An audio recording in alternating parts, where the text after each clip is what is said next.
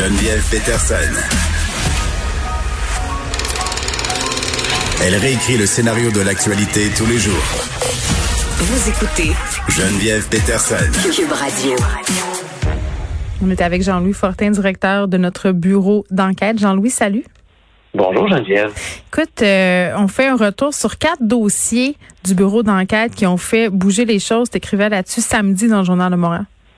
Oui, pour montrer à quel point des fois, euh, quand on quand on est trop pris dans le tourbillon de l'actualité, on bon, on se rend pas compte à quel point nos enquêtes font, comme tu le dis, bouger les choses, apportent des, des changements concrets. Puis on a eu quatre exemples dans les deux dernières semaines, je te dirais, qui montre l'importance un peu du travail de nos journalistes et, recherchistes. Oui, puis attends, Dieu sait qu'en ce moment, il y a bien des gens qui remettent en question le travail des journalistes, donc j'ai envie de te dire que ça fait du bien. Exactement, puis c'est un peu le, le, ma chronique aujourd'hui, là, on va appeler ça hommage à, à nos équipes qui travaillent souvent dans l'ombre pendant des semaines, des mois pour sortir des dossiers, puis il faut, faut souligner les bons coups quand il y en a. Alors, tu, tu disais, donc quatre fois plutôt qu'une, euh, récemment, il y a eu euh, euh, des, changements concrets. Le premier qui me vient en tête, là, euh, c'est le chef de cabinet de la ministre de la Culture, Nathalie Roy, qui va quitter son poste. Puis, bon, il n'est pas quitté son poste parce qu'il est tanné, il a quitté son poste parce que le bureau d'enquête a révélé que pendant qu'il était ministre de la Culture, oh, il pouvait continuer à opérer, à diriger, à posséder une maison de disques. Tu me dis, ah, voyons donc, c'est bien trop évident comme conflit d'intérêt. Oui. Ben oui, tu sais, la maison de disques reçoit des centaines de milliers de dollars, 300 puis 400 000 dollars par année de subventions. Puis lui, c'est le plus proche conseiller de la ministre de la Culture. Alors, Excuse-moi, mais non, mais c'est une question peut-être très naïve, Jean-Louis, mais comment une telle chose est possible? Ben, une telle chose était possible parce que, crois-le ou non, Sandy Boutin avait demandé s'il avait le droit de procéder ainsi, s'il avait le droit d'être chef de cabinet et de garder le contrôle sur son entreprise. Et il s'était fait répondre oui. Alors, vraisemblablement, bon, euh, la vie, la vie euh, de la commissaire à l'éthique qu'il avait eue euh, était un peu discutable. On avait dit, si tu avais été un ministre, tu n'aurais pas eu le droit. Là, comme tu es seulement le bras droit de la ministre, puis son plus proche conseiller, puis celui qui ultimement est responsable des dossiers, ben là, tu as le droit. Tu sais, ça tenait pas vraiment de vous. Mais, mais c'est comme tous les, toutes les lois et tous les règlements, c'est fait pour être amélioré, c'est fait mm. pour être. Puis on s'est bien rendu compte quand la situation était portée au grand jour que ouais, ça n'a pas d'allure.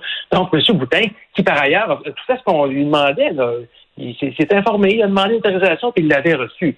Mais bon, là, après un deuxième examen, il s'est dit, ouais, peut-être que je devrais changer de ministère. Donc, il s'en va, euh, il s'en va rejoindre la ministre du Tourisme, là où les apparences de conflit d'intérêts. Est-ce qu'il y a une compagnie de bateaux de croisière? Ah oh non, mais pas à ma connaissance. OK. Pas à ma connaissance. Bon, un autre euh, impact concret, puis ça, c'est rarissime, quand un juge se fait taper sur les doigts. Tu sais, on dit souvent les juges, hein, ils ont une sorte de, de, de pas une impunité, mais c'est un peu des intouchables. Hein, bon. Et euh, Alexandre Biard, mon collègue, avait révélé que Jacques Fournier, qui n'est pas n'importe qui, c'est le juge en chef de la Cour supérieure, avait fait un voyage en Chine en 2020, euh, mais sans en parler à son patron, sans aviser le commissaire à la magistrature. Puis on sait, avec la Chine, le Canada, les relations sont très, très tendues. Puis lui avait accepté un voyage qui ferait payer euh, en Chine. Alors, euh, suite à notre publication, euh, le Conseil de la magistrature s'est penché, a fait une enquête, et ils ont conclu la semaine passée que effectivement, le juge aurait dû demander à son patron autorisation, puis là, je cite la décision, ça aurait donné lieu à des consignes de prudence, surtout en présence de tensions entre le Canada mm. et, le pays en cause. on comprend là qu'un juge se fasse reprocher ça. Moi, je, en tout cas, je trouve ça absolument exceptionnel. Euh, il n'y a pas de conséquences concrètes, c'est-à-dire qu'il n'est pas suspendu, il n'est pas, euh, il pas destitué ou rien de ça. Il mange une petite tape ses doigts. Effectivement, puis c'est rarissime que ça arrive. Donc, je trouve, encore là, c'est une situation qu'on a mis en lumière qui méritait euh, de l'être. Quelques jours plus tôt, le gouvernement du Québec a retiré à Pierre Fitzgibbon, hein, Pierre Fitzgibbon, donc le ministre de l'Économie, euh, le, la gestion des dossiers dans deux entreprises. On sait que M. Fitzgibbon, en plus d'être ministre, Bon, il était en affaires pendant de nombreuses années. Il est encore actionnaire euh, de plusieurs entreprises. En fait, son bas de laine est dans deux entreprises en particulier, mais en même temps, il avait autorité sur les dossiers de subvention présentés par cette entreprise-là. Bon, ça sent pas d'allure. Tu es ministre responsable d'autoriser une subvention à ta propre entreprise. Alors, même si M. Fitzgibbon nous assurait que c'est pas lui ultimement qui se mêlait de ces dossiers-là, il en était quand même le ministre en titre.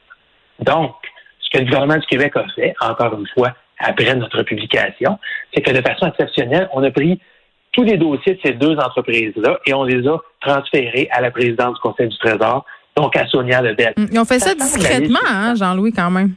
Ah, écoute, un petit, un petit décret dans la Gazette officielle c'est comme le, le, le, résumé, la publication de tous les changements législatifs qu'à peu près personne lit, pas de communiqué de presse pour l'annoncer, évidemment. Euh, et, et, Pierre Fitzgibbon, rappelons-le, n'a pas été blâmé une fois, il a été blâmé deux fois pour. Oui, puis se, se, défendait, se défendait devant la commissaire à l'éthique de façon assez cavalière, là. Quand même. Ben, en fait, ce qu'il disait, c'est que la commissaire à l'éthique, elle comprenait pas sa situation. Elle disait que, euh, clairement, là, dans le fond, il blâmait le travail de la commissaire à l'éthique dans ses enquêtes à son, à, son sujet.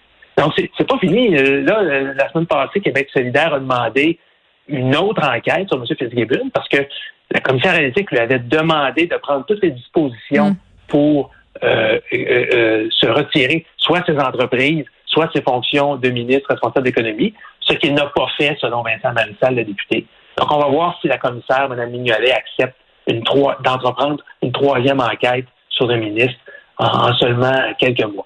Puis finalement, euh, et ça, je vais rendre hommage à ma collègue Sarah Maud Lefebvre, qui a passé des semaines à enquêter, à parler à des sources, à confronter deux mairesses euh, de la banlieue nord de Montréal, la mairesse de Pointe-Calumet et la mairesse de Fête-Marthe-sur-le-Lac, ce qui lui permettait d'écrire à la fin février que les deux mairesses étaient ni plus ni moins qu'ingérées dans le processus judiciaire.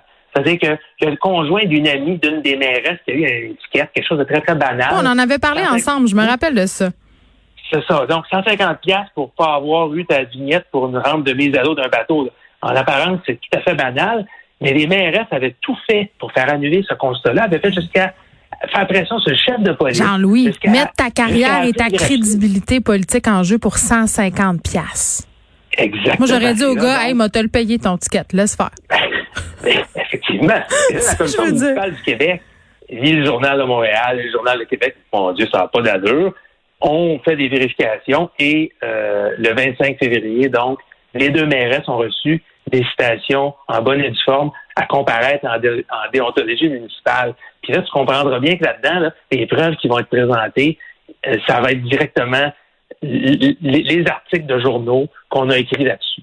Donc, c'est là que tu vois que oui, la police est efficace, oui, des institutions comme la commission municipale, comme les commissaires à l'éthique, c'est important dans notre société, mais les médias sont le chien de garde des intérêts du public, le chien de garde de la démocratie. Puis c'est quatre exemples d'histoire où s'il n'y avait mm. pas eu d'enquête, s'il n'y avait pas eu de journalistes et de recherchistes qui fouille, creuse, pose des questions. Des fois, c'est pas tout. En fait, ouais, mais en même temps, facile. Ouais, ben, pas.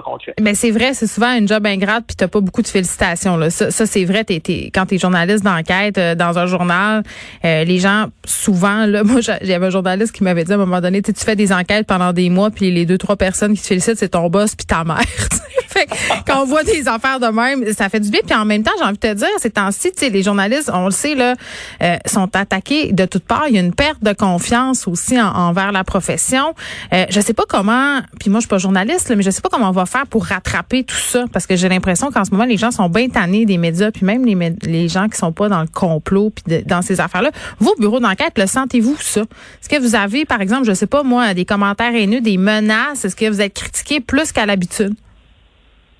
Euh, Pas plus qu'à l'habitude, parce que effectivement quand on publie quelque chose, c'est rarement pour faire plaisir à quelqu'un. Au contraire, c'est souvent bon des, des, nouvelles pour souligner euh, soit un crime ou une malversation quelconque, ou simplement bon un, écart de conduite. Mais, je te dirais que quand on a bien travaillé, quand on a tout vérifié et revérifié et contre-vérifié, quand on s'est posé la question est-ce que cette nouvelle est d'intérêt public, est-ce que comme citoyen, comme électeur, comme payeur de taxes, Euh, j'ai le droit de savoir ça. C'est dans mon intérêt de le savoir. Après ça, on se soucie assez peu des gens qui sont pas d'accord avec notre travail. Puis, je le dis là de façon très claire, ce n'est jamais politiquement intéressé. je te donne un exemple. Euh, nos enquêtes sur Pierre Fitzgibbon. Bon, ça va. Là, il y a des gens, des, partisans de la CAC qui vont nous écrire pour nous envoyer des bêtises, pour nous dire, ben, vous autres, on le sait bien, hein? Euh, votre boss, c'est un péquiste, fait que vous écrivez contre la CAC. Ben non. Puis c'est parfait parce que quand on écrit contre les péquistes, c'est les péquistes qui nous reprochent d'être à la solde des libéraux quand on écrit quelque chose qui est pas bon pour les libéraux, ben là, mm. c'est l'autre partie. Puis alors. Ah oui, mais c'est drôle, ça. Moi, je suis sur le payroll de plusieurs euh, formations politiques. Jean-Louis, tu savais tout ça? Euh, à la fois Québec solidaire, Parti libéral, la CAQ, euh, tout ce beau monde-là me rémunère. je suis vraiment riche, là. Je me suis en train de me construire une maison dans le nord de Montréal sur un milieu humide. Mais en fait, c'est la meilleure, c'est drôle, mais c'est la des fois je me dis ça aussi, c'est la meilleure c'est la meilleure preuve oui. qu'on est objectif et indépendant, c'est qu'à tour de rôle, tout le monde juge qu'on est contre eux. ce n'est jamais politiquement euh, euh, engagé, ce n'est jamais politiquement motivé. La, question qu'on se pose, c'est toujours est-ce une situation d'intérêt public, une situation qui mérite d'être dénoncée? OK, mais j'ai une question. Attends, j'ai une question, euh, Jean-Louis, avant. Je, je veux pas, puis je veux pas te mettre mal à l'aise, mais c'est vraiment une question que je me pose pour vrai. Dans quelle mesure c'est d'intérêt public de révéler par exemple, que des sportifs ont été pas si heureux que ça en affaires, mettons. Comment tu prends cette décision-là? Ben, c'est très simple. Ben, d'abord, ce sont des gens qui ont une très, très grande notoriété, qui ont beaucoup, beaucoup de partisans et d'admirateurs. Raison numéro. Raison numéro deux. Il y a beaucoup de jeunes, des joueurs de hockey, des sportifs qui sont appelés à faire beaucoup d'argent, qui n'ont pas assez d'encadrement, de protection et qui sont simplement vulnérables face à des gens qui pourraient les embarquer dans toutes sortes de, de, patentes financières. Hey, hmm. veux-tu investir? Je vais me partir une business, une affaire de ni queue ni tête. Et puis, il y a des sportifs qui sont fait embarquer dans des aventures sans être bien conseillés. Tu sais, as un secondaire 2 fort, puis après ça, tu as joué au hockey toute ta vie. Ah tu prends ta retraite, tu as une coupe de millions en banque, puis tu te fais vider tes comptes en banque, puis une coupe d'années après, tu te fais faillite. Moi, j'y vois un grand intérêt public. Oui, pour éduquer euh, les gens aussi, puis faire tomber certains préjugés. Effectivement, puis dans d'autres cas, il y avait des décisions en justice. Hein, par exemple, dans le cas de Georges Larac. Alors bon, à la justice, c'est public. Quand il y a un juge qui rend une décision, ben, on a le droit de rapporter ce qui a été dit, particulièrement quand il y a des personnes qui ont pu être flouées, qui ont pu perdre des dizaines, des centaines de milliers de dollars. Alors, pour toutes ces raisons-là, on a jugé que c'était pertinent de parler des déboires qui se sont produits avec ces personnalités-là. Non, mais c'est bien euh, expliqué comme ça, ça fait complètement du sens. Jean-Louis Fortin, merci beaucoup, Jean-Louis Fortin, qui est directeur euh, du bureau d'enquête